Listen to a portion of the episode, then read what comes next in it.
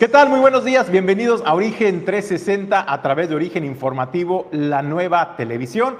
Los saluda con gusto Julio César González y lo invito a que se quede con nosotros en este recorrido informativo por la entidad, donde ya le tenemos preparada la información, los datos y la estadística más importante que ha acontecido en las últimas horas y también en la mañana de este ya jueves, jueves eh, de la semana. Y bueno, pues el día de hoy te tenemos información muy interesante. Atención, atención eh, habitantes, particularmente en el puerto de Manzanillo, porque Manzanillo será el epicentro de esta eh, arranque de este programa eh, que tiene el DIF estatal Colima con a través de su directora general Rosa María Vallardo, quien informó que el día de esa semana se estará entregando pescado, pescado de manera gratuita, ni siquiera a bajo costo, en las diversas comunidades del puerto de Manzanillo. Sin embargo, también el arranque formal y oficial será este viernes en el puerto de Manzanillo también, donde será entrega a cada uno de los 10 DIF eh, municipales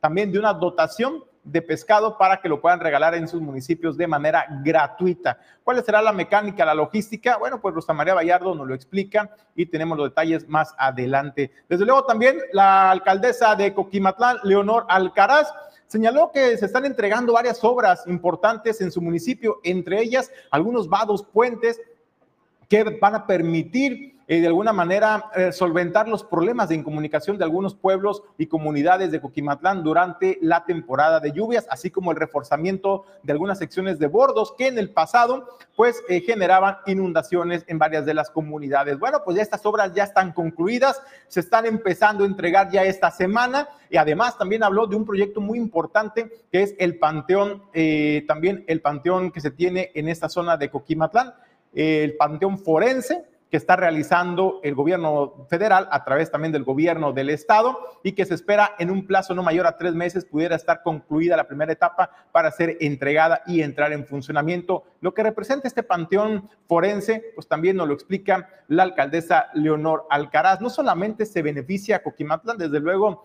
ahí está la infraestructura, ahí está la construcción, sin embargo, pues es un beneficio para toda la entidad en Colima. Y desde luego también habló de los proyectos ambiciosos que están en puerta, están en pláticas con el empresario de Mazapán, imagínense usted, para generar un convenio de colaboración, instalar una fábrica en, el municipio de Coquimatlán, porque eh, pues ahí es el productor principal, productor de tamarindo y de maíz, y son insumos básicos que utilizan también esta empresa para la elaboración de sus diversos productos, y es por ello que están trabajando en aterrizar este proyecto que generaría no solamente un eh, detonante económico importante en la región, sino también en la generación de empleos.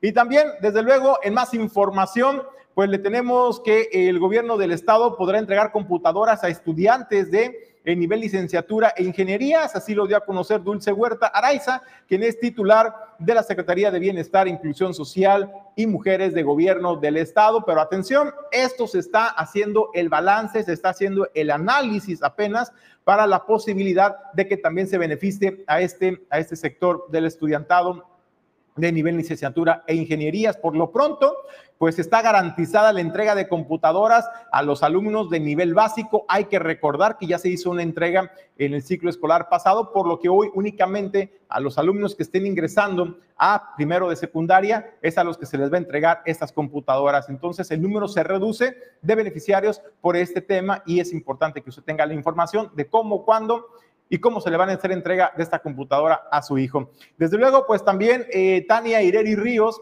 eh, quien es la eh, comisionada estatal de la Comisión Estatal, valga la redundancia, para la prevención de riesgos sanitarios en el estado de Colima, pues habló de la situación y el análisis que se hace de las playas, de la sanidad de las playas, si son aptas para bañistas, esto previo a una de las temporadas vacacionales más importantes del año. Bueno, pues señaló que esto se está trabajando en coordinación con la COFEPRIS, que es la autoridad federal encargada de hacer estos análisis y posteriormente hacer esta notificación al Estado y así eh, saber si contamos o no las condiciones de sanidad en nuestras playas para eh, aptas para bañistas y la información se la tenemos en unos minutos. Desde luego también la alcaldesa Margarita Moreno, pues hace una atenta invitación a todos los colimenses para que participen y vayan a la zona a la zona capital porque hoy arranca el Sabor a Fest. Hoy arranca el Sabor a Fest se espera un arranque importante, arte, cultura, gastronomía, todo para estar listo y dispuesto para el disfrute de las familias eh, colimenses en esta edición del Sabor a Fest, que después de dos años, bueno, pues regresa y regresa pues con un gran cartel artístico y cultural para el disfrute de las familias. También le tenemos información, bueno, pues reporte de barrio, le comento, pues siguen las quejas en el servicio de atención de salud en el Instituto Mexicano del Seguro Social. Bueno, pues nos hacen llegar unas imágenes y también pues unos audios donde denuncian y señalan pues dilación en la atención donde tienen los adultos mayores esperando horas horas tan solo para poder eh, tomarles la muestra de sangre para análisis. Bueno, esta es la información que le tenemos en unos minutos. A nombre de Jesús Llanos Bonilla, Ulises Quiñones, productor general, Pedro Ramírez, productor adjunto y Alejandro González La Pulga, yo le digo, comenzamos. Origen 360 es presentado por Grupo Jacesa, Glipsa Puerto Seco de Manzanillo, Goodward Group International Logistics Services, Cima Group, Torre Puerto Manzanillo, Restaurante El Marinero del Hotel Marbella, Puerto Café, Clínica Dental Local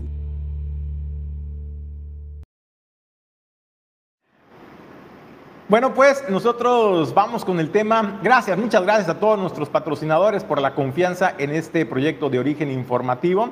Bueno, nosotros vamos, vamos al tema, al tema editorial de esta mañana.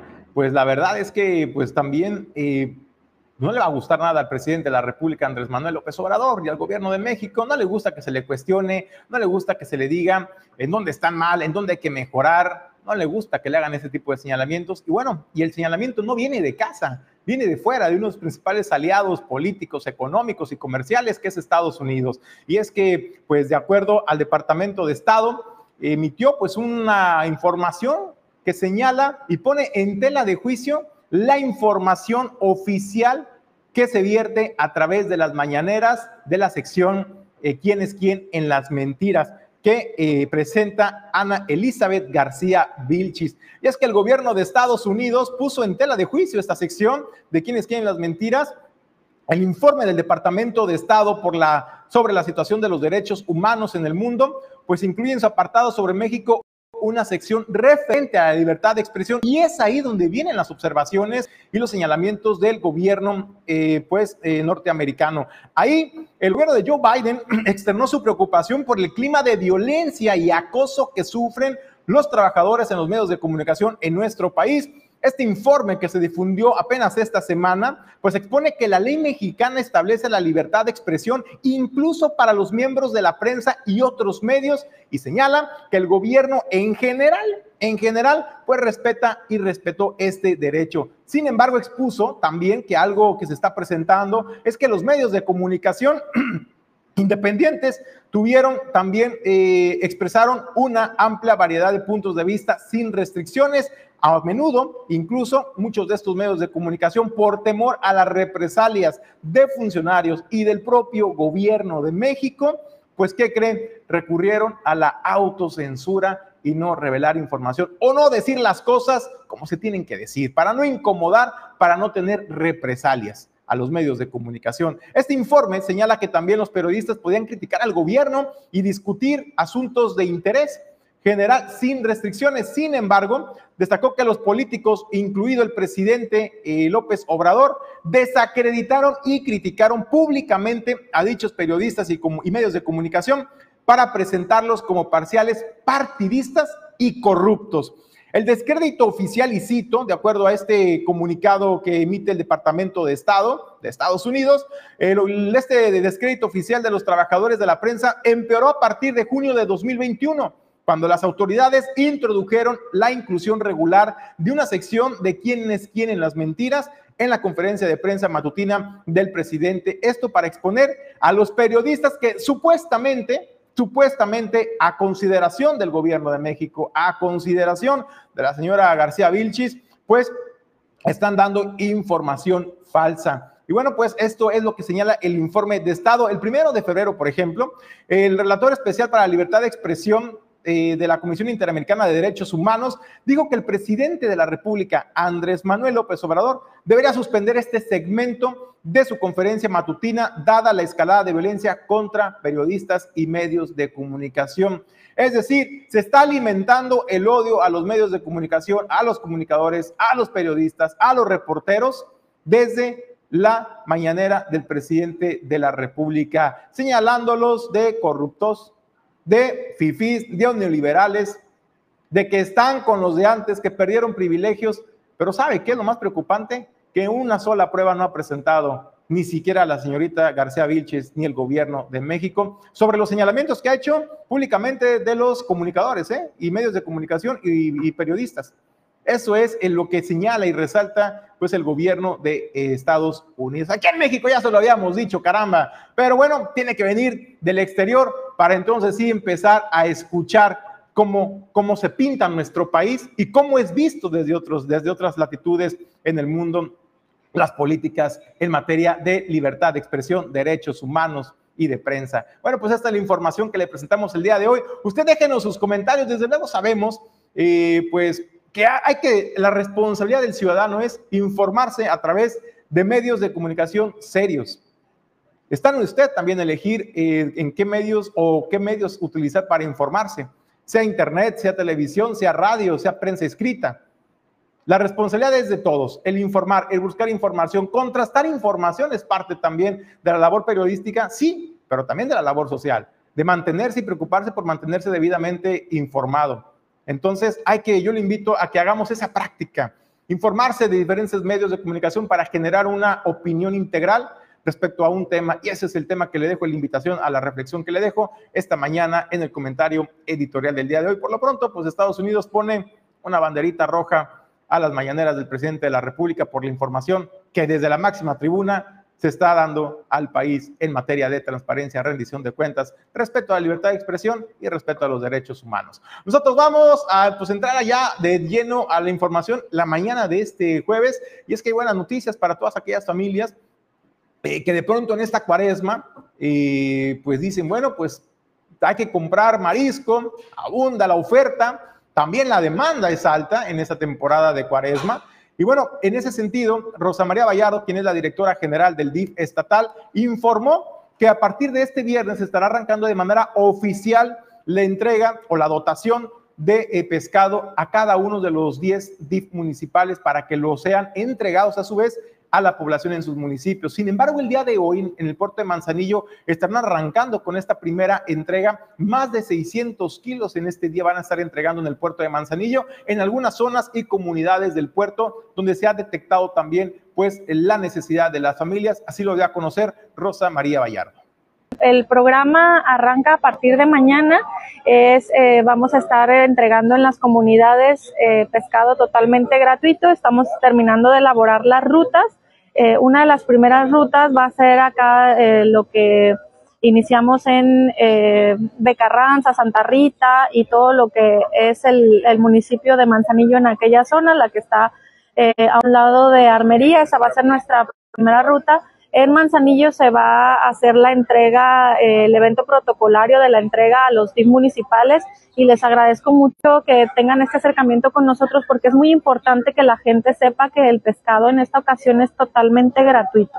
Eh, no dejen, por favor, que nadie se los venda diciéndole que es a bajo costo o demás. En esta ocasión es totalmente gratuito, es una iniciativa por parte del DIF estatal eh, en, coordinación, por supuesto, con nuestra gobernadora Indira Vizcaíno Silva. Así es como fue esa indicación y así es como estamos haciendo en esta ocasión el esfuerzo para que sea 100% gratuito. El DIF estatal le entrega a los DIF municipales a cada uno una cantidad específica y eh, deberán ellos de repartirlo en las comunidades de todos los municipios de forma también totalmente gratuita.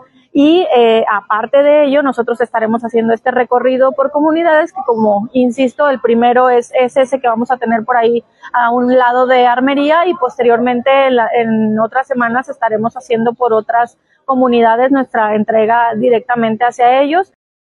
Bueno, pues hay que estar atentos también a las redes oficiales del sistema DIF estatal ahí se estará eh, programando, ya escuchó usted, estaban afinando las rutas, los horarios en donde van a estar en cada comunidad para hacer entrega de este producto. Y bueno, este, hay que estar atentos en las publicaciones de redes sociales y también desde luego aquí le vamos a estar dando de manera puntual los lugares y las horas en donde usted podrá acudir a su colonia, a su comunidad para eh, este, este beneficio que, insisto, es, es, es, pescado gratuito, no es a bajo costo para que no se deje sorprender. Si de repente hay gente que lo tiene que entregar en los municipios, porque el gobierno del estado lo va a entregar a los municipios y habrá alguien que a lo mejor quiera sacar provecho y le diga, ¿sabes qué es a bajo costo? No se deje engañar, es producto eh, que gestionó el gobierno del estado eh, a través del DIF estatal y es totalmente gratuito el, el, pescado. Entonces, para que no se deje sorprender. En otra información, bueno, la alcaldesa de Coquimatlán, Leonora Alcaraz, pues habló Habló eh, que se están entregando obras importantes en su municipio eh, de reforzamiento de cauces del río, de bordos, pero también de puentes y vados que permitirán pues atender la problemática de inundaciones en varias de esas comunidades y esta es la información. Este, estamos terminando ya de entregar las obras que se llevaron a cabo a través de este ramo de FAISMUM y de Conagua y muy agradecidos con la señora gobernadora Indira Vizcaíno por todo el apoyo que nos ha dado al municipio de Coquimatlán. Decirles que son casi 40 millones los que se invirtieron en el municipio, pero además la señora gobernadora nos apoyó eh, llevando a cabo una gestión ante gobierno federal para solucionar el problema que, que se ocasionó a consecuencia de las pasadas lluvias y ahora tenemos casi ya terminado un puente vado que conduce a la comunidad del Chical y del poblado en Coquimatlán, pero además de eso, este, nos hizo el favor de instalar o se está instalando un panteón forense que esto beneficiará, beneficiará a muchas familias del estado. Además de eso, nos estuvo apoyando con algunas calles de huellas de rodamiento en el municipio y con una obra muy importante en la colonia Luis Donaldo Colosio en Pueblo Juárez, en donde tenemos por ahí una laguna de oxidación. Estamos muy agradecidos, pero además de eso, este año recibimos la muy buena noticia de que vamos a aplicar este las reglas de operación de FAISMU cambiaron y ahora podemos aplicar nosotros los recursos en el tema de educación para fortalecer la infraestructura de salud y bueno, vamos a trabajar mucho en ese tema porque estamos con mucho rezago en el municipio. El Forense lleva, perdón, lleva un avance eh, desde mi punto de vista que no soy este, exacta, pero lleva un avance de más del 50%. Yo considero que en los próximos tres meses estaríamos entregando o estarían entregando la primera etapa en gobierno del Estado de este proyecto tan importante y trascendental para las familias que desafortunadamente pierden a un ser querido de esa manera.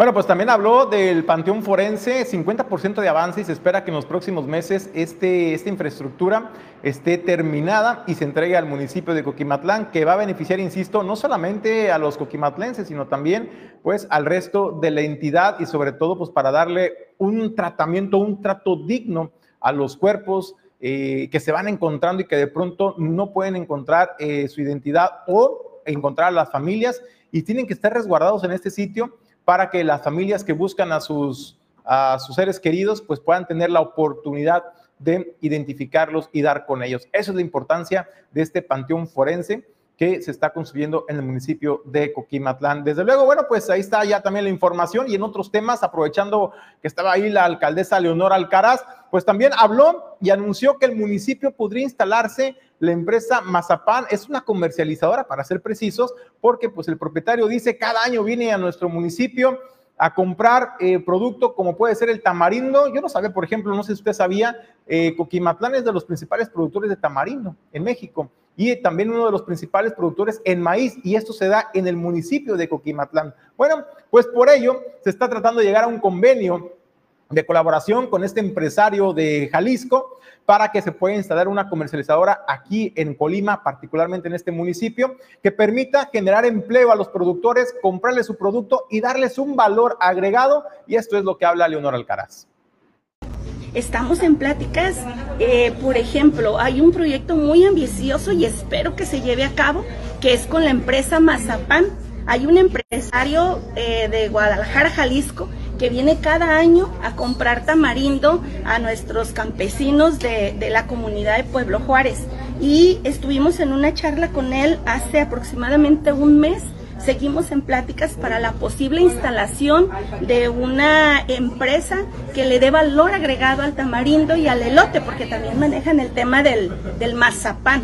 Entonces, este, estaríamos buscando la posibilidad de generar empleo a través de su empresa para fortalecerlo en el municipio y además para que se siga comprando el producto a nuestro bueno, pues ahí está lo que dice la alcaldesa Leonora Alcaraz. Ojalá se logre pues la instalación de esta comercializadora de mazapán en Coquimatlán por todo lo que representa en desarrollo económico, detonante de empleo y pues de bienestar para las familias. Nosotros vamos a más información porque tengo el gusto de saludar y presentar en los estudios de origen informativo a Samuel Alcaraz Garza mejor como mejor conocido en el puerto de Manzanillo y ya internacionalmente hay que decirlo como Sammy. Sammy, ¿cómo estás? Muy buenos días. Bien, Julio César, buenos días.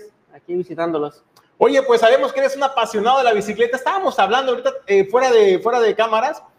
Yo tenía la idea, Sammy, que tú te dedicabas al 100% de tu tiempo a este rollo de la bicicleta, de los recorridos. Tienes un taller de bicicletas también en Santiago. Me comentas que es solamente tu pasión, que es lo que te mueve lo que te impulsa a eh, llevar este deporte a las masas, ¿no? Sí, pues fíjate que desde chico, recuerdo que tenía los 12 años, para 38 que tengo ahorita, eh, me gustaba, me llamaba la atención siempre lo de las bicicletas, el ciclismo. Y, y, por esa pasión, por ese gusto que fui teniendo, este, me metí de lleno a, de manera laboral el trabajo ese. En la actualidad contamos con una, una pequeña tienda, un taller y venta de refacciones de bicicletas entonces, eh, gran parte de mi vida o la mayoría gira en torno al ciclismo en todo el tiempo, en, tanto en lo eh, recreativo, tanto en lo que hacemos en el trabajo, eh, amistad y todo. Entonces, sí. ¿Cómo lo llevas de esta pasión que dices que te nace desde pequeño, desde temprana edad? ¿Cómo va escalando esta pasión, Sami, hasta que se desborda totalmente y decides compartirla con la gente, eh, a motivarla a que practique algún deporte, particularmente el ciclismo? Hay gente que ya lo practica, pero en solitario, y tú has logrado, eh, digamos, amalgamar un grupo consolidado de, de, ciclistas y te lo llevas a recorridos. ¿Cómo, ¿Cómo haces esa transición y cómo va escalando esta pasión por el deporte? Fíjate que eh, en el tema del deporte del ciclismo, este, estaba muy, muy segregado, muy separado. Este, las personas compraban su bicicleta y iban a, cierto lugar por su lado. Este, pero lo bonito del ciclismo y lo necesario son los, los grupos. ¿Por qué? Por el tema de seguridad también, ¿verdad? Eh, lamentablemente en nuestra ciudad aún no está eh, diseñada para con buenas vialidades este, alternas o, o del, para el ciclista. Entonces, este, eh, ha habido muchos accidentes anteriormente, en años anteriores, ha habido personas que han sufrido este, lesiones muy fuertes, atropellamientos, de hecho. Entonces, siempre el andar solo hay un riesgo. De por sí es un deporte algo riesgoso, pues que andas en carretera o en cerros, pero si andas en grupo estás más protegido. Entonces, nosotros lo, lo que hacemos, eh, pues tenemos grupos, tenemos grupos ahí y nos juntamos eh, desde pequeños, desde 10, desde 15, hasta rodadas masivas, donde nos hemos juntado más de 350 ciclistas. ¿Y, cuál es el beneficio? Bueno, cuando nos juntamos entre más compañeros, hay la probabilidad de conocer nuevas rutas, rutas que uno no conoce, que otro sí. Eh, Manzanillo es muy bonito, Manzanillo es muy hermoso, eh, tiene todo. Yo siempre he dicho que no solo Manzanillo, el estado de Colima, eh, tiene, tiene todo. Es un estado muy pequeño que lo recorres en prácticamente pocas horas, ya sea en coche o en bicicleta también, ¿verdad? Este, y es lo bonito, el, turismo eh, deportivo eh, está, está en auge, crece mucho, ¿verdad? Tenemos la oportunidad de que nos buscan ahora en Semana Santa, Semana de Pascua o en, en vacaciones, este, ya nos conocen y nos, desde antelación, 15 días antes, nos hablan por teléfono, me hablan a mí. ¿Dónde va a ser la ruta este fin de semana, no? algo bueno, vamos de Aguascalientes, vamos de León, Guanajuato, vamos de Guadalajara, del Bajío, de muchos lugares. Eh, de hecho, en 15 días estamos planeando ir al, Terrero, eh, subir por la parte de atrás, por Campo 4 y bajar por el South, por el Terrero, este, y llevar unos amigos de fuera que vienen de Aguascalientes. Entonces, este, eh, eh, es, es, lo bonito, el, el, el hacer las agrupaciones y te da seguridad también, también te da seguridad son rutas demandantes, Sammy. Por ejemplo, esta del terreno no es para cualquier aficionado, es para gente que ya tiene varios años en el mundo del ciclismo, que ya tiene la técnica, que ya le conoce. Pero también hay rutas, Sammy, muy nobles, o sea, para la gente que apenas va introduciéndose en este mundo del ciclismo, hay rutas también. Platícanos de estas rodadas nocturnas que están realizando en el puerto de Manzanillo. Sí, este, e, eso es lo bonito, que el, el practicar ese ciclismo es gradual, va subiendo de nivel poco a poco, ¿verdad? Hay personas que nos dicen, oye, yo quiero ir con ustedes el, fin de semana, el sábado, el domingo, pero pues son rutas de 100, 120 kilómetros, o de 80, pero pues son pesadas, o a veces son rutas pequeñas, pero muy demandantes, como el ascenso al Cerro del Toro, por ejemplo, que son 7 kilómetros, pero con eso tiene uno. Entonces, eh, eh, decidimos iniciar de nuevo las rodadas recreativas nocturnas. En esta ocasión las estaremos haciendo los días miércoles eh, saliendo ahí de Salagua, ahí del, punto de salida del taller de bicicletas de Summit Bike Shop. ¿Cuál es la intención de estas salidas, de estos grupos? Es que las personas que tienen menos experiencia vayan escalando poco a poco, poco a poco. Ahí les damos asesoramiento de cómo usar su bicicleta, cómo usar sus cambios, cómo usar sus velocidades, qué usar en qué subida, en qué bajada, cuestiones de seguridad también. Y también les vamos a estar dando cursos básicos de mecánica básica para que en el momento que tengan una avería en, la cartera, en la brecha, en el cerro, ellos mismos puedan solucionarlo. Entonces, para eso son estas rodadas, por eso es el nombre, recreativas, para que vayan las personas ir agarrando esa, ese nivel, para que en dos o tres meses se nos puedan anexar a las grandes rodadas que ya es donde hay diversión de verdad. Oye, Sammy, rodada recreativa, ¿de cuántos kilómetros estamos hablando más o menos? Y más o menos, ¿cuál es una ruta? ¿Cuál fue la ruta que hicieron hace unos días? Anoche, de hecho, anoche que lo retomamos, este, salimos este, 16 personas, ¿verdad? 15 y un servidor. Eh, fue algo, algo leve, algo light, ¿verdad? Este, salimos de ahí de la tienda, del taller, entramos hacia el Naranjo por Vida del Mar, a subir toda la carretera y subimos a la casa abandonada, casa de la cumbre, que le llaman, ¿verdad? Eh, y bajamos a salir por Club Santiago. Son 27, casi 28 kilómetros solamente eso. Y, como es una ruta pequeña, pues la hicimos en, dos horas. Y, realmente este, se vio el apoyo para volver a empezar, se, volvió se vio el apoyo. Y poco a poco esos grupos van creciendo hasta 40, 45 personas que nos juntamos. Oye, Sammy, me causa gracia que dices, fue una, una rodada recreativa de, 30 de casi 30 kilómetros, subir a la casa abandonada y yo dije, caramba, ya con, con la ruta de vida del mar, ahí tiene curvas pesadas, la, la, la, carretera de vida del mar tiene, tiene rutas, tiene curvas pesadas, ¿eh? Sí, tiene dos, tres subiditas buenas también. Y eso sí, sí lo puede hacer alguien, alguien amateur, por ejemplo, que está apenas metiéndose en el mundo del, ciclismo. Sí, claro que sí, por lo mismo son estas rodadas. De hecho, ayer nos acompañó este, dos chavas, la mamá y la hija, que vienen de Colima, tienen poco pedaleando y, y no conocen mucho de Manzanillo, acaban de llegar. Y, y, las llevamos y quedaron fascinadas, agradecidas. La mamá, muchas gracias por apoyarnos, por esperarnos. Nos vemos el próximo miércoles. Y no se querían ir platicando y platicando, ¿verdad? Entonces le digo, no, oye, basta, del ambiente, ¿no? Del hermanamiento que se logra hacer de esta comunidad tan bonita de los ciclistas. Sí. Oye, Sammy, ¿al miércoles a qué hora sale eh, la ruta? Nos juntamos este, 10 para las 7 10 a las y salimos a las 8 en punto. Siempre por respeto a los compañeros, somos muy puntuales. Muy bien. Y termina la ruta dos horas, dos horas 20 minutos los miércoles. ¿Qué hay que llevar, Sammy? Comentas aditamentos de seguridad, casco, ¿qué se necesita? Luces, equipo especial. Lo principal para esas rodadas son luces.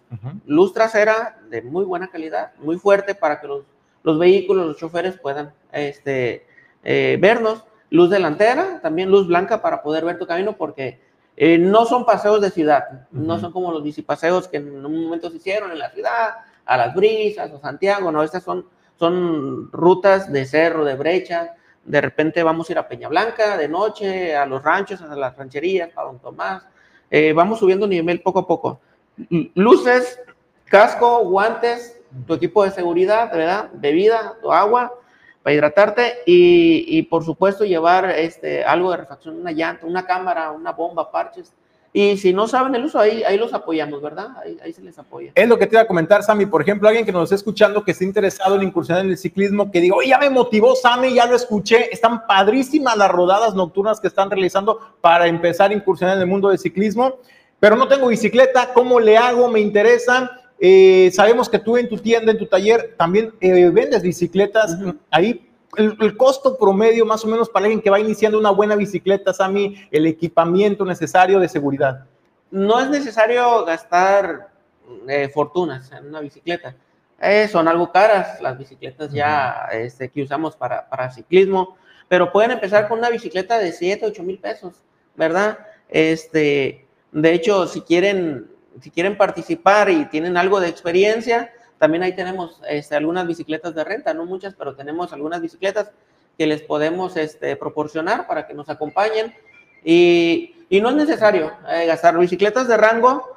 Eh, una bicicleta de 3, 4 mil pesos, pues está de más decir que pues, no funcionaría porque no es seguro los frenos, las velocidades, los cambios, batallarían mucho las, las personas. Pero de un rango de 8, 10 mil pesos, este, es, es algo este, ya que pueden disfrutar, que pueden disfrutar y que les va a servir para, para este tipo de rutas que al fin y al cabo son, son de, de, brecha, de cerro, de ciclismo de montaña. Sami, ¿dónde la gente puede informarse o enterarse de los próximos eventos, de las próximas rodadas? ¿Dónde podemos buscar? Mm. Eh, en mi página oficial ¿verdad? tenemos mi, mi face personal de Sammy's Bike Shop y está el otro de Sammy's Bike Alcaraz, es donde se están haciendo las, las invitaciones, las rutas este, para los fines de semana, para entre semana también. Eh, también eh, estamos ahorita eh, brevemente organizando una carrera, pero de ruta ya de manera competitiva para el mes de mayo. Eh, esta ya va este, conforme al serial el campeonato okay. de los chavos, ya de todo el estado de Colima. Y estamos viendo la fecha, pero va a ser la primer quincena del, del mes de mayo. Entonces, en, en, esta ya son competencias. Ahí sí ya vienen chavos que, que le dan, este, chavos que compiten hasta a nivel nacional. De hecho, el día de mañana, este, hay por ahí un compañero, Mundo Cruz, se fue al, al macroregional, a, okay. Aguascalientes, ¿verdad? Representando este, al estado de Colima. Entonces, eh, las competencias es muy diferente a, a lo recreativo. Eh, queremos pedirles también el, el apoyo a, los, a, las personas. Eh, él nos prestan un momento el, el, el bulevar en unas partes que va a ser de, de la Universidad de, de Colima a Playa de Oro. ¿Verdad? El circuito tiene 6 kilómetros, pero es un, es un circuito a vuelta y vuelta a completar 70, 80 kilómetros, hasta 100 kilómetros la categoría elite. Entonces, este, también queremos darle énfasis al, al, ciclismo competitivo, que es donde van a salir estos jóvenes para catapultarse a las competencias nacionales e internacionales, ¿por qué no, verdad? Eh, el estado de Colima y Manzanillo tiene muy buenos jóvenes, ¿verdad? A veces están fuera de, de la lupa, no publican, no no los conocen, pero hay chavos que, que andan fuera todo el tiempo, ¿verdad? Andan en Monterrey, andan en Guadalajara, andan en otros estados eh, representando Manzanillo y este y pues también queremos apoyarlos a ellos. Muy bien, entonces la primera quincena de mayo esta, esta carrera, pues ya con un alto nivel de, comp de com competitivo y desde luego esto va a servir también para que las personas interesadas pues acudamos, ¿no? Uh -huh. A ver esta carrera y pues motivarse y conocer, convivir con los ciclistas, esa es la oportunidad, ¿no? El platicar con ellos, los consejos que nos pueden dar expertos como tú, Sammy, a los que apenas estamos queriendo incursionar en el mundo del ciclismo, me parece que también es un valor agregado importante esta hermosa comunidad de ciclistas que has logrado eh, conformar en el puerto de Manzanillo. Sí, pues cualquier cosa, ahí, ahí me tienen para, para asesoramiento, ¿verdad? Este, si alguien quiere conocer una nueva ruta, tenemos los mapas de manera digital, se los podemos hacer llegar, eh, los podemos acompañar, si nos dicen con tiempo, ya sea un servidor o chavos, tengo amigos que les encantan y a veces les digo, oye, ¿quién va para ese lado? Para que ven, no, yo voy y los llevan, ¿verdad? Este, eh, asesoramiento también de la manera mecánica, ¿verdad? Si ocupan algún tipo de refacción, accesorio, eh, reparación, este, pueden contactarnos, ¿verdad? Tenemos también, a veces por el tema, por ejemplo, tú vas, a, me ha tocado sí. este, darte el servicio de mecánica, pero a veces los tiempos son muy difíciles para las personas uh -huh. que entran a la oficina a las 8, a las 7 y media salen de la casa y salen a las 6, 7 y no tienen tiempo de darle su servicio a su bicicleta. También contamos con el servicio de domicilio, recolección a domicilio, ¿verdad? Nos mandan una ubicación, una llamadita, un mensajito y, claro que podemos ir a, recogerle su bicicleta para que eh, tengan ese, ese, ese tiempo libre, que tengan ese tiempo libre y no tengan, no, es que no puedo llevarla porque mi horario, cuando abren ustedes a las 9 de la mañana. Yo ya pues, estoy en la oficina o trabajando, exacto, ¿no? Entonces, este, tenemos ese, ese, ese pequeño plus este, para, para incentivarlos, para ayudarlos también. Y tener sobre todo en perfectas condiciones mecánicas la bicicleta para la rodada se minimizan riesgos y sobre todo la seguridad ¿no? para, para el usuario. Sami, pues agradecerte, agradecerte la oportunidad, la visita a los estudios de origen informativo. No, pues, muchas gracias, Julio César, y cualquier cosa estamos a, a la orden. Les agradezco. Bueno, pues ya escuchó Sammy, pues un apasionado del ciclismo en el puerto de Manzanillo y yo la verdad, reconocimiento porque es uno de los principales promotores, impulsores de este hermoso deporte y que ha tenido un auge eh, pues en los últimos años gracias a esta pasión que le, que le ha impreso al impulso del ciclismo de ruta en el puerto de Manzanillo, las rutas recreativas, diseñado para toda la familia, ya escuchó usted. Entonces, ahí lo puede encontrar en redes sociales para que se esté informando, enterando, o también directamente en, en la tienda, en el taller ubicada en Salagua, ahí adelantito, adelantito ahí de... Eh, muy cercano al Panteón de Salagua para que usted ubique, ahí se encuentra Sammy's Bike Shop y ahí podrá eh, tener y contar con todo el asesoramiento sobre cómo incursionar en este mundo del ciclismo. Nosotros vamos a una breve pausa y regresamos con más información a Origen Informativo.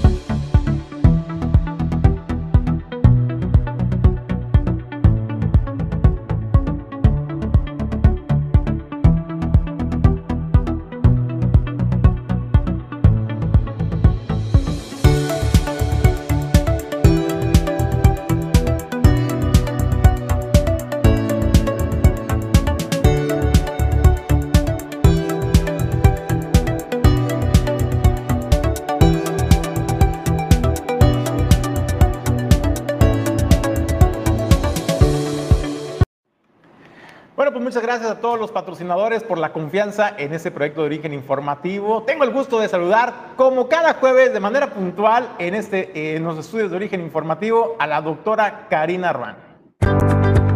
Esto es El origen de tu salud.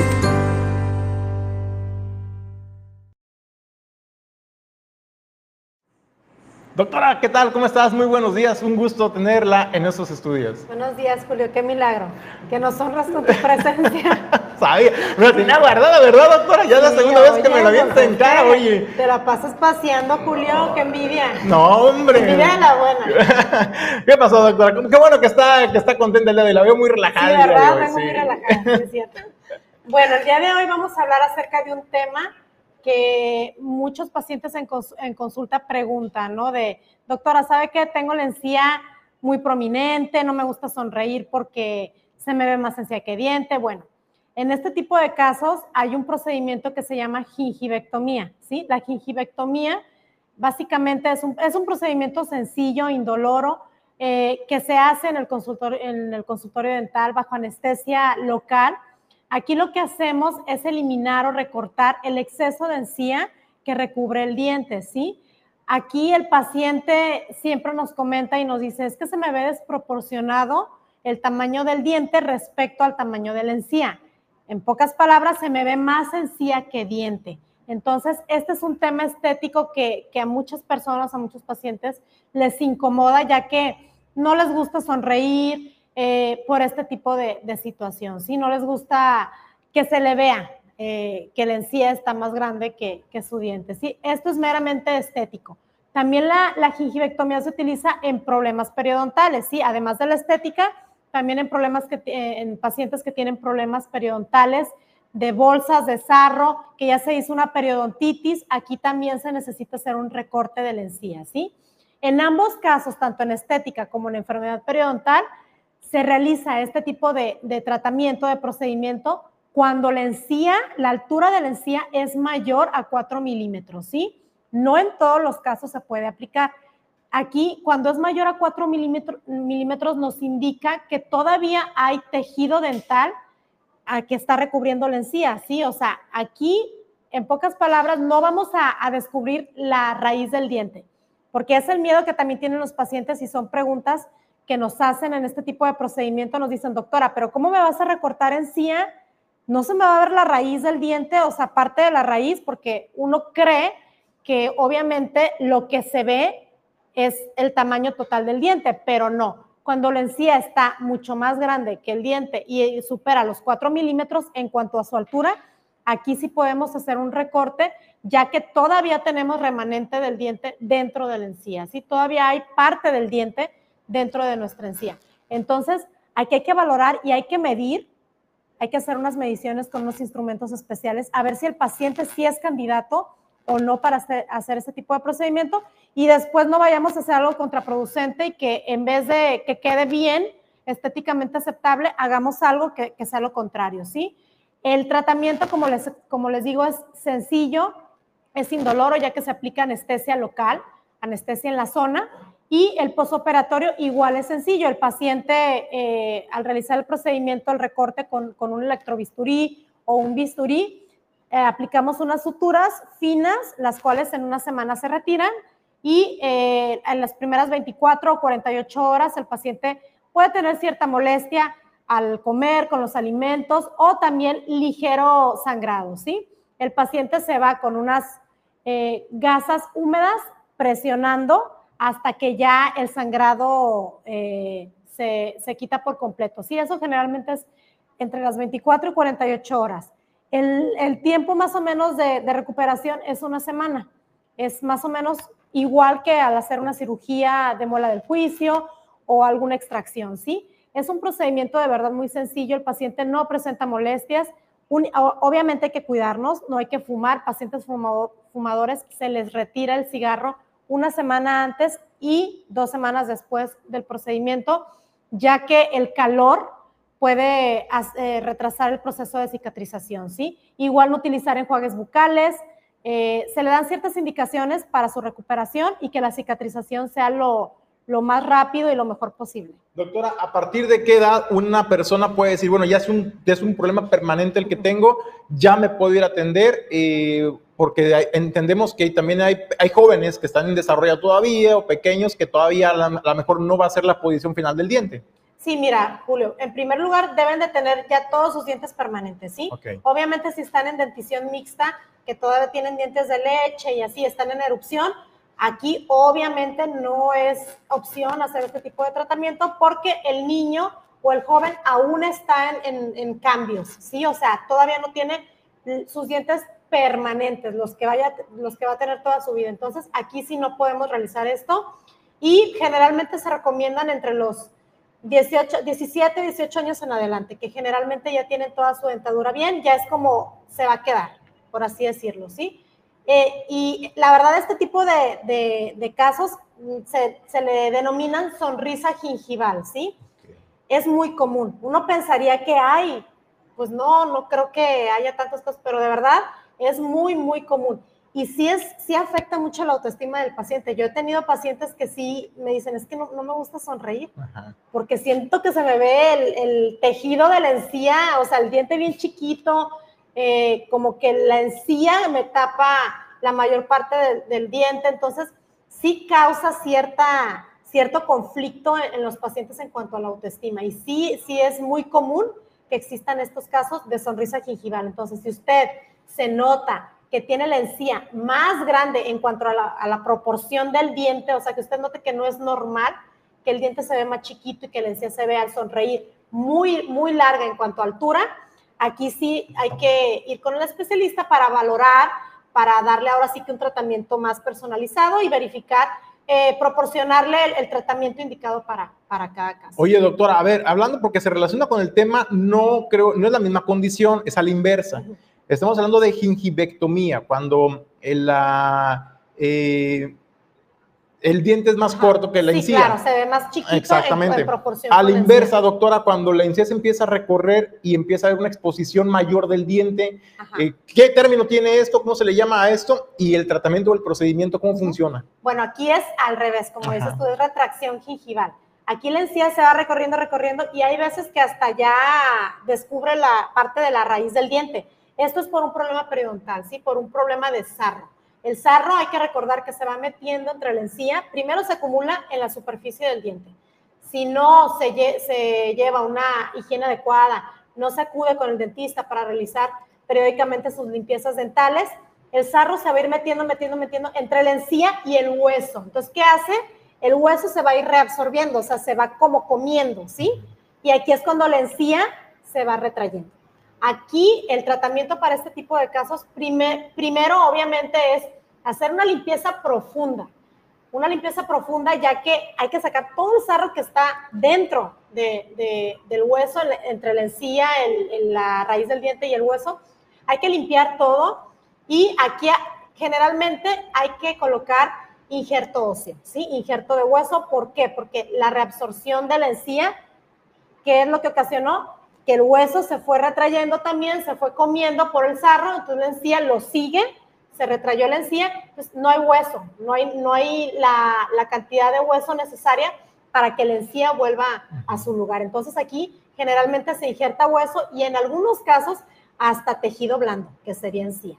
Entonces esto lo hace ya un especialista, un periodoncista, que es especialista en todos los tejidos blandos, aquí sí hay que valorar si únicamente con el injerto de hueso podemos recuperar la encía, que la encía baje eh, un poco más, o también hay que colocar injerto de tejido blando. Muy bien. ¿Ese también, ese procedimiento lo hacen aquí en, la clínica local? Sí, también tenemos especialistas que hacen este tipo de tratamientos. Muy bien, doctora, ¿dónde te podemos encontrar? Estamos en Manzanillo Centro, en la calle Emiliano Zapata, número 43, y también nos encuentran en Facebook como Clínica Dental Opcal. ¿Número de teléfono, doctora? Es el 33 246 60 o 33 256 16. Muy bien, gracias, muchas gracias, doctora Karina Roan. Bueno, pues ya escuchó las recomendaciones de la doctora Karina Roan, eh, pues en la clínica dental local. También nos puede conseguir eh, contactar a través de sus redes sociales. Nosotros vamos a otros temas, vamos a Si hay bien en eh, Verde Mar y con Bicyclub. Hola, yo soy Tatiana y soy fundadora de Verde Mar. Hola, hola, yo soy Mar y soy fundadora de Bicy Club. Verde Mar es un lugar dentro de Bicy Club que está dedicado a la comida fitness. Todo lo que veamos aquí es comida deliciosa, con mucho sabor, mucho color y evidentemente cuidando nuestro estado de salud. Bueno, Bicy Club es un estudio de indoor cycling que incorpora, como ya dijo Tatiana, eh, una barra de juguitos, nutriólogo y pues una experiencia inolvidable en la bici. Eh, estamos aquí de 8 de la mañana a 11 de la mañana y en las tardes. De 6 a 9 de la noche. Redes sociales estamos en Instagram y en Facebook como verdemar.mzo. Y en Instagram y Facebook igual, bicyclub.mx. Claro, que vengan tanto a probar nuestros platillos como a rodar. Todos son súper bienvenidos. A partir de los 13 años todo el mundo puede rodar. Eh, no hay, no hay nada de discriminación, no, este, tenemos riders embarazadas.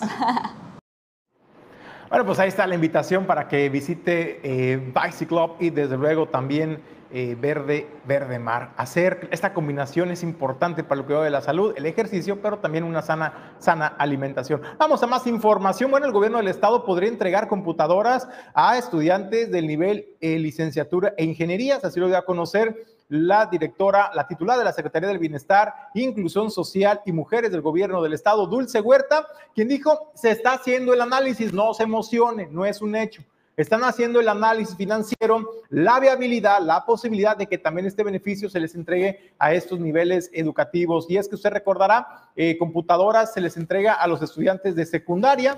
Y bueno, pues eh, también habló sobre esto Dulce Huerta y señaló, por ejemplo, que en este, eh, este año se estarán beneficiando a 114 mil estudiantes del nivel básico eh, en, en, el estado de Colima. Y también hay que recordar que en 2022 se entregaron a computadoras a 32 mil estudiantes de nivel secundaria. Este año, por el tema de que solamente ingresan los de primer año de secundaria, se les va a entregar a 32 mil estudiantes. Esta es 11 mil estudiantes, disculpe usted, 11 mil estudiantes de secundaria que son los de nuevo ingreso se les estará dando este beneficio, porque el resto pues ya tiene la computadora. Entonces hay que cuidar las herramientas que nos dan también las autoridades para la educación y eso es lo que dice Dulce Huerta. Sí, efectivamente para este 2023 estamos trabajando justamente en desarrollar las nuevas bases y lineamientos para la, el programa Colibecas uniformes, mochilas y útiles y computadoras, que en esta ocasión vamos a tener una pequeña variante. En el caso de Colibecas computadoras, pues únicamente se va a entregar a primer ingreso de secundaria para nivel básico y estamos todavía haciendo los ajustes financieros para que podamos incorporar a este programa de Colibecas computadoras a los estudiantes de licenciatura de escuelas públicas de aquí del estado de Colima. Y pues bueno bueno, seguiremos con la misma mecánica de uniformes a preescolar, primaria y secundaria y en mochilas igual a preescolar y primaria. Y tenemos una proyección estimada de estudiantes de educación básica de un incremento de, estamos hablando de 112 mil a 114 mil aproximadamente en este movimiento de ciclo escolar 2023.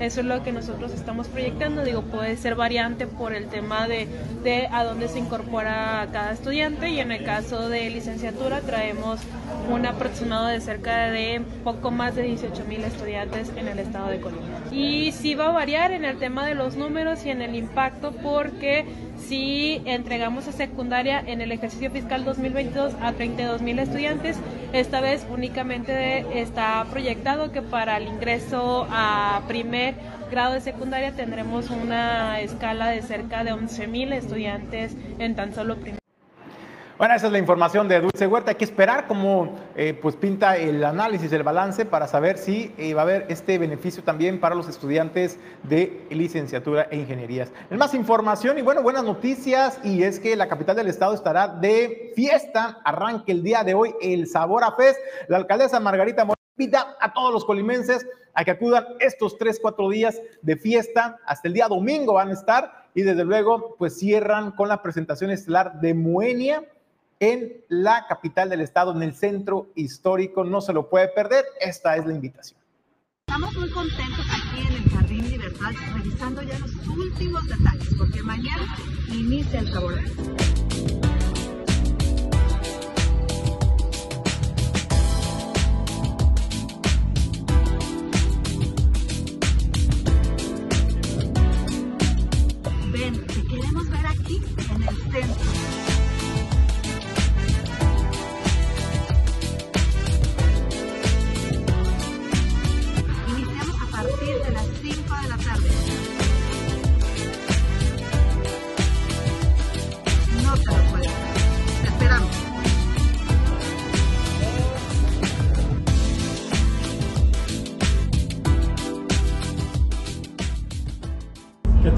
Colima? Somos Moenia y queremos invitarlos a que este próximo 26 de marzo se den una vuelta en el Sabora Fest, allí en el Jardín Libertad, porque vamos a estar en concierto.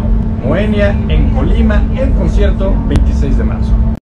Bueno, pues ahí está la invitación también de este grupo Moenia que estará eh, cerrando este Sabora Fest el domingo. No se lo puede perder. Eventos totalmente gratuitos, artísticos, culturales para el disfrute de todas las familias. Vamos a más información. Tania Ireri Ríos Cuevas, quien es la comisionada estatal eh, para la prevención de riesgos sanitarios, señaló que se está trabajando en coordinación con la COFEPRIS para el análisis de la calidad del agua de nuestras playas. Sin embargo, dijo, bueno, todavía no se tiene este análisis concluido, estamos a la espera de que se nos notifique para poder informar y conocer si nuestras playas son aptas o no para los bañistas en esta próxima temporada vacacional de Semana Santa y Pascua.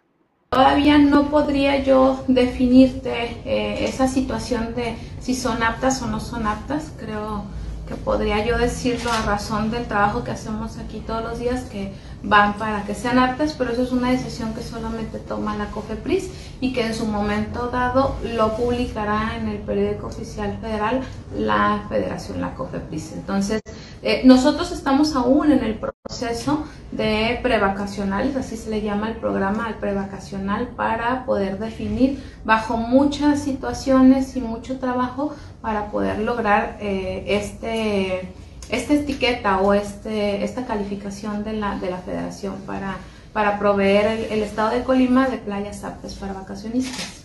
Yo creo que máximo en una semana ya estaría eh, publicado. Una vez que lo publica la federación, nosotros damos réplica con un boletín ya en el estado, en la página oficial de la, de la, de la comisión estatal, donde eh, pues determinamos, o, más bien eh, damos réplica de lo que la, la federación determina. Bueno, pues ahí está la información. Hay que esperar para conocer pues, cuál es la situación de sanidad de nuestras playas, si son aptas o no para el disfrute en estas próximas temporadas vacacional de Semana Santa y Pascua. Y bueno, pues en más información le comento en reporte de barrio, nos hicieron llegar estas imágenes y este audio de familias que acudieron para hacerse análisis de sangre en el Instituto Mexicano del Seguro Social en la Clínica 10, en el puerto de Manzanillo, pero ¿qué creen? horas y horas esperando sin que se les atendiera y estamos hablando de adultos mayores y mientras tanto, pues se seguía acumulando la gente en la sala de espera, pues sin que nadie les diera una explicación de por qué la dilación, por qué la tardanza, si en teoría, y así lo han dicho las autoridades, pues ya se cuenta con un servicio de atención médica de primer nivel, ¿no? Casi, casi como el de Suiza, muy, muy cualquier cosa por abajo. Bueno, pues esas son las imágenes y ese es el reporte de barrio buenos días, ¿cómo están? Una, este, un favorzote más que nada, a ver si le manda esas fotos ahí a su amigo de noticias, porque estoy aquí en la 10 y hay demasiada gente y hay adultos mayores sin desayunar y nomás no camina, no camina nada la fila de para los estudios de sangre, si me hace favor para que, para que me lo reporte. Bueno, son imágenes, usted observó cómo se veía una fila, pues más o menos 10, 15 personas, dices, bueno, pues están esperando, están de pie. Y conforme pasaron las horas, se fue haciendo cada vez pues mayor la cantidad de personas en, en esta sección de espera. Y bueno, pues estamos hablando que adultos mayores los hacen ir en ayunas muchas veces, pues no tienen recursos para poder eh, comprar algún alimento y aguantar eh, tres, dos, tres horas en lo que les toman la sangre. Entonces, pues bueno, pues un poquito más de sensibilidad, darle prioridad a nuestros adultos mayores en la atención médica. Y bueno, pues es el llamado que se hace al Instituto Mexicano del Seguro Social Clínica 10, particularmente en el puerto de Manzanillo. También en denuncia de barrio, reporte de barrio, nos hacen llegar vecinos de Terraplena de Santiago Norte estas imágenes y estos videos de que literalmente dice, tiene días quemándose el cerro en Santiago y las autoridades pues no, no han acudido a extinguir y se sigue extendiendo el fuego y se está quemando el cerro. Esas son parte de las imágenes que nos hacen, que nos hacen llegar el auditorio de origen informativo. Familias de esta zona norte de Santiago de Terraplena, pues sí, ahí está casi colindando el cerro con esta, con esta colonia, ahí se ve, pues usted puede apreciar bien y dicen y aseguran que tiene cuatro días pues quemándose sin que se pueda eh, tomar acción para extinguir. La verdad es que es muy complicado para las autoridades, hay que decirlo en su justa dimensión, eh, pues acudir a una, a una zona que es literalmente inaccesible con vehículos, con pipas. Eh, muchas veces los bomberos, protección civil, acuden a esos incendios y lo tienen que hacer a pie, con pala, con pico, con herramientas, porque es muy difícil hacer llegar el agua para extinguir. Entonces, hacen uso de otras técnicas para extinguir el fuego, pero siempre el camino es inaccesible y esto complica las labores. Sin embargo, bueno, pues ahí está, ahí está el reporte también, pues el temor de que se siga extendiendo eh, el incendio. Y bueno, también el reporte de barrio, esto en la zona, en la zona de San Pedrito, ahí muy pegado a la escollera, a la escollera de ingreso de buques. Pues bueno, nos mandan este video, este video eh, fue captado hace unos días en la zona de San Pedrito, en esta playa que se le quiere dar, eh, pues, realce, ¿no? Con eventos deportivos, culturales, artísticos. Pero vean nada más ahí la mancha de aceite que hay en esta zona de San Pedrito y es una de las zonas de playa más populares en la zona centro eh, de Manzanillo. Y vean nada más, pues sí, pues la verdad es que es de llamar la atención. Vean nada más la cantidad de aceite, de contaminante que hay en esta zona. Bueno, pues también el llamado, ¿no? A las autoridades de salubridad, pues al Ayuntamiento de Manzanillo, zona federal, a quien corresponda, Semarnat, Profepa, pues para que tomen cartas en el asunto y evitar que este problema se salga de control y siga creciendo, afectando no solamente a la fauna y flora marina, sino también la salud de los bañistas. Con eso nos despedimos del informativo, no sin antes agradecerle eh, el habernos acompañado a nombre de Jesús Llanos Bonilla, Ulises Quiñones, productor general, productor adjunto, Pedro Ramírez, Alejandro González La Pulga. Yo soy Julio César González, le deseo que tenga un extraordinario día.